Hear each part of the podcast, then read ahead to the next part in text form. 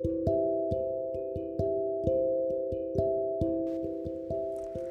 んばんは。美容ライターの長田杏奈です。なんか前回クリスマスコフレの話次しようかなって言ってたんですけどなんかクリスマスコフレについてまだあんまり考えてなくって今日はあの目下あこれときめくなって思ったことについてお話ししたいと思います。えっ、ー、とあのフェリシモって買い物したことありますか？なんか面白いものがたまにあるなとは思ってるけどなんか月にまあなんかサブスクの走りですよね月に定額であのディアゴスティーニみたいになんか同じものを買い続けるっていやそんなにいらないしみたいなのがあったしなんかちょっとあんまりなんか1 1関わったらなんか98の関わりを求められるみたいななんかそういうなんか警戒心があってあんまり使ったことがなかったですけどでもあのー、ここへ来てすごくあのどうしても欲しいなって思ってあのー、頼ん買ったものがあってあのインスタグラムでよくすごい超絶技法のあのネイルを上げている大森りささんという方がネイリストの方がいらっしゃるんですけどその方のあのネイルシールプロデュースしたネイルシールであの画家シリーズがいくつかあってで今あるのがクリムトとモネと,、えーと、ルードテっていうルードテルードルドゥルドゥルドゥテ？ルドゥテっていうあのー植物画家。フランス17から18世紀のフランス宮廷で活躍した植物画家の人が描いたあ描いた絵を、ま、真似したというか似せた、えっと、ネイルシールとあと最近あのウィリアム・ターナーのネイルシールも出たんですけど私とりあえずそのまあモネとクリムトは別に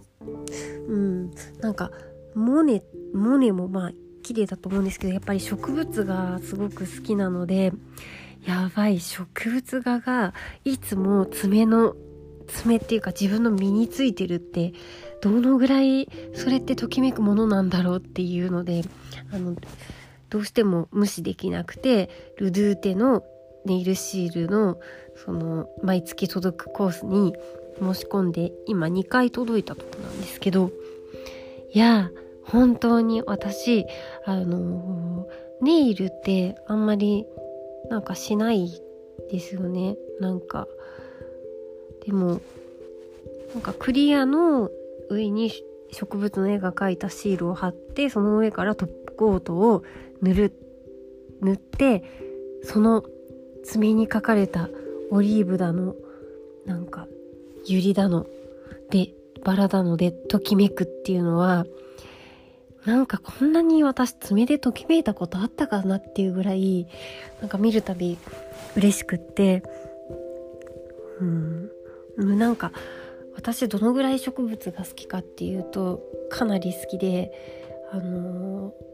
ー、すごいその敷地でそのその量8億のどうなのっていうぐらい育ててるんですけどあの1日のうちで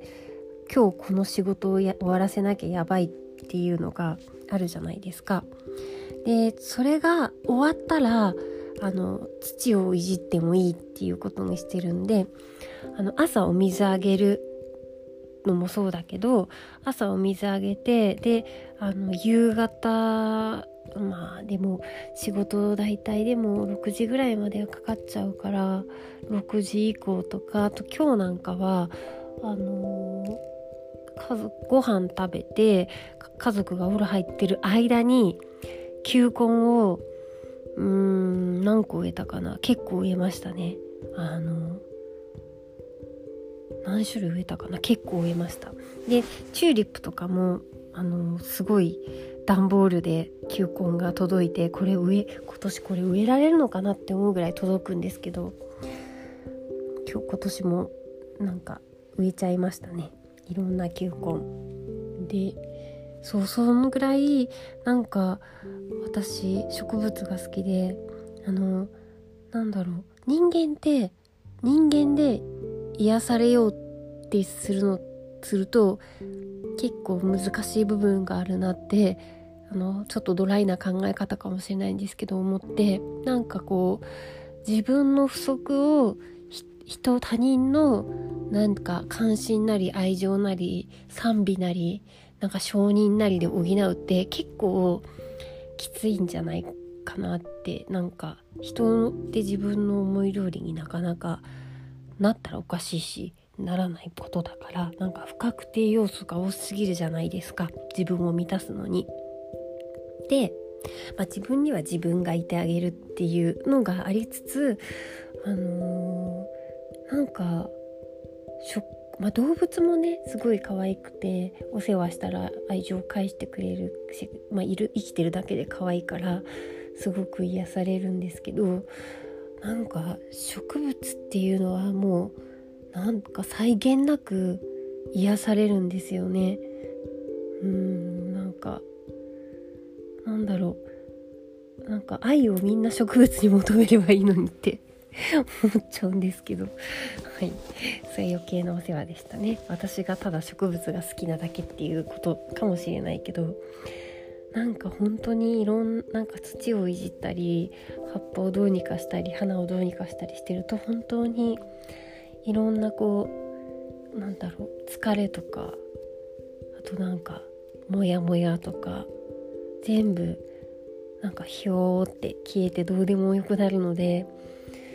なんか植物とってもおすすめなんですけどそれは私が植物が好きだからかもしれないのでみんなに言えることじゃないかもしれないんですけどなんか家にちょっと何てお緑の気配植物の気配がするとか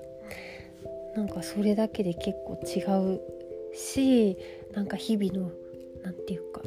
変化とか枯れてたら枯れてると思ったのに翌年あの根が生きていて芽吹いてそこから盛大に花が咲くとかなんかそういう日々の植物の成長とか変化って何者にも代え難いとても癒されることなので是非やってみてください。最近ののネイルシールの話だけじゃなんなんでああそうネイルシールネイルシールすごいおすすめだけどフェリシモって結構独特だけ独特だけどそれでもそれだけの価値があるときめきだだったなって思ってもうターナーもやばいって思ってターナーはあの私あれが好きなんであの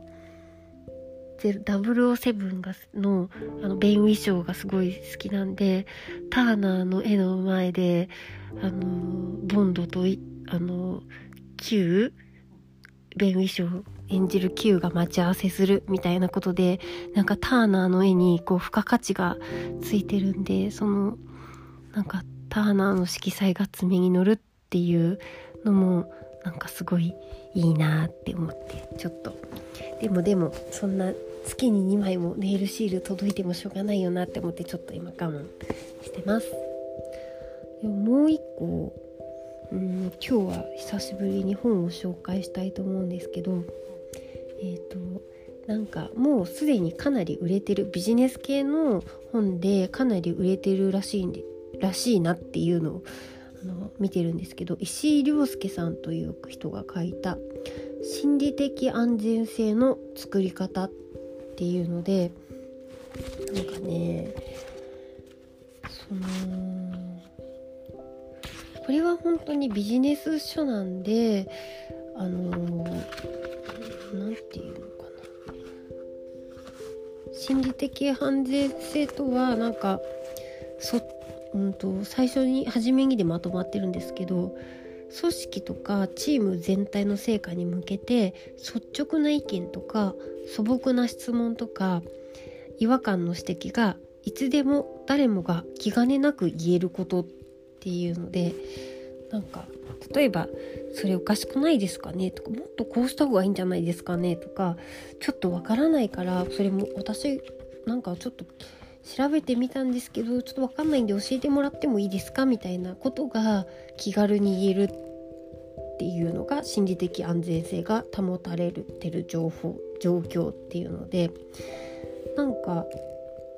あの最初に心理的安全性っていう言葉が知れ渡ったのが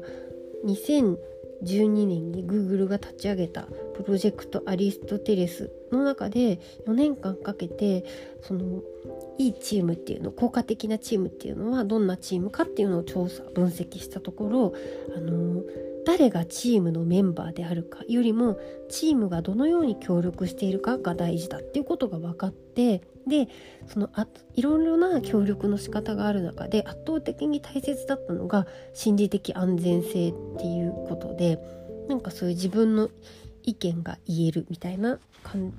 境だと離職率が低くって収益性が高くて、まあ、結果の出るチームなんだよっていう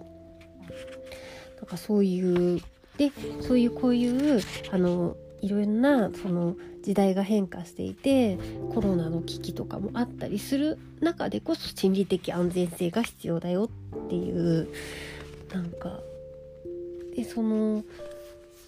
うんとなんかこれはそういうマネジメントの人とかが多分あの読む本だと思うんですけど私これってなんか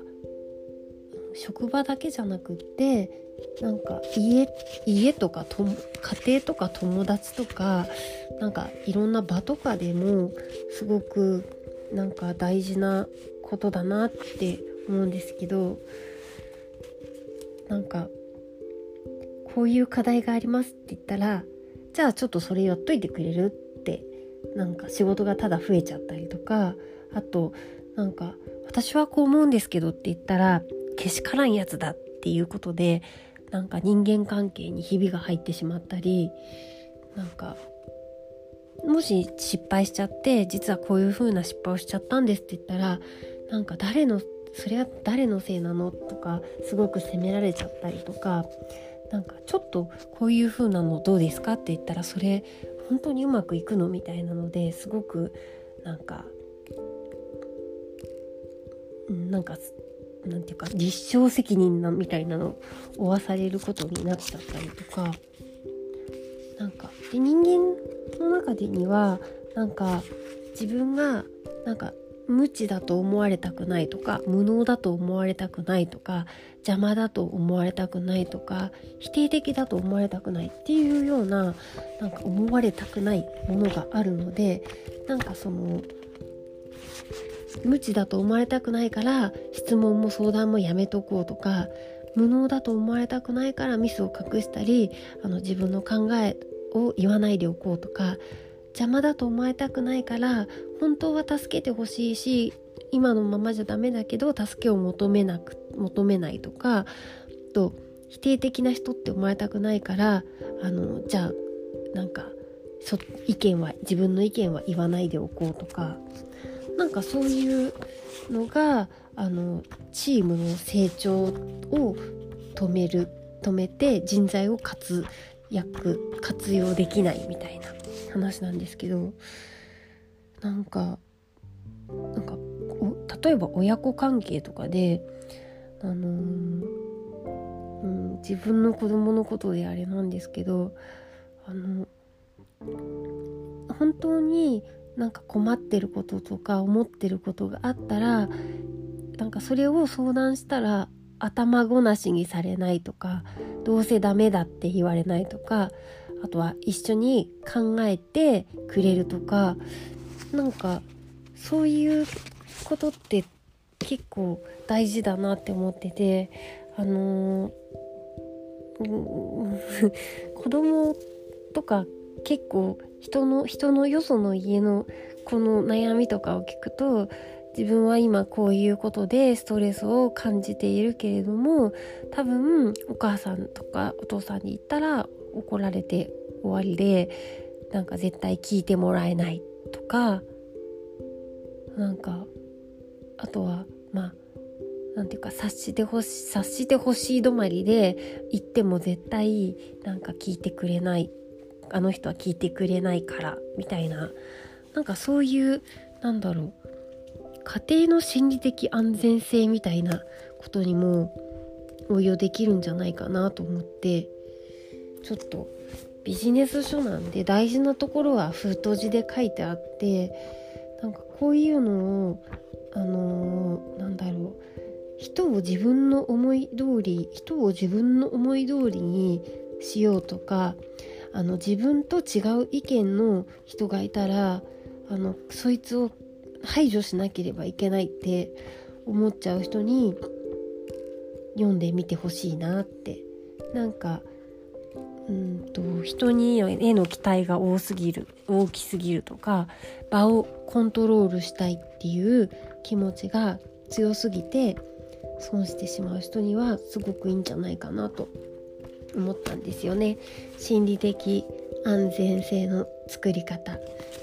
私あんまりビジネス書読まないんですけどなんかこれはこれからの世の中に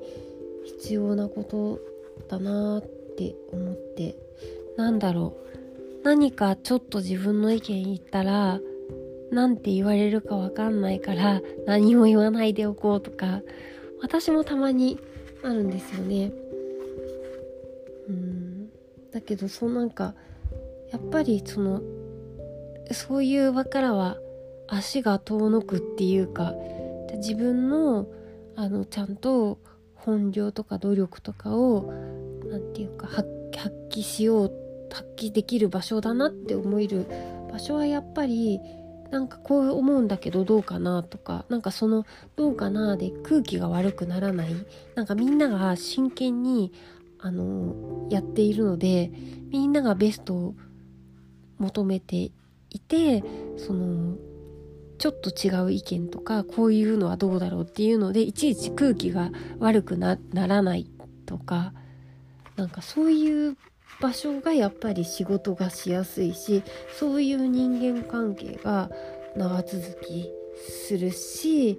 うん、っていうふうに思うんですよね。なのでよかったら、え、心理的安全性の作り方読んでみていただければと思います。はい。というわけで、うん、また、また、じゃあ、また 年末なかなかもう10月も終わりになってきてしまって意外に年末ちょっと大変になっちゃってきてますけどあのああのごきげんよう おやすみなさい。さようなら。お疲れ様です。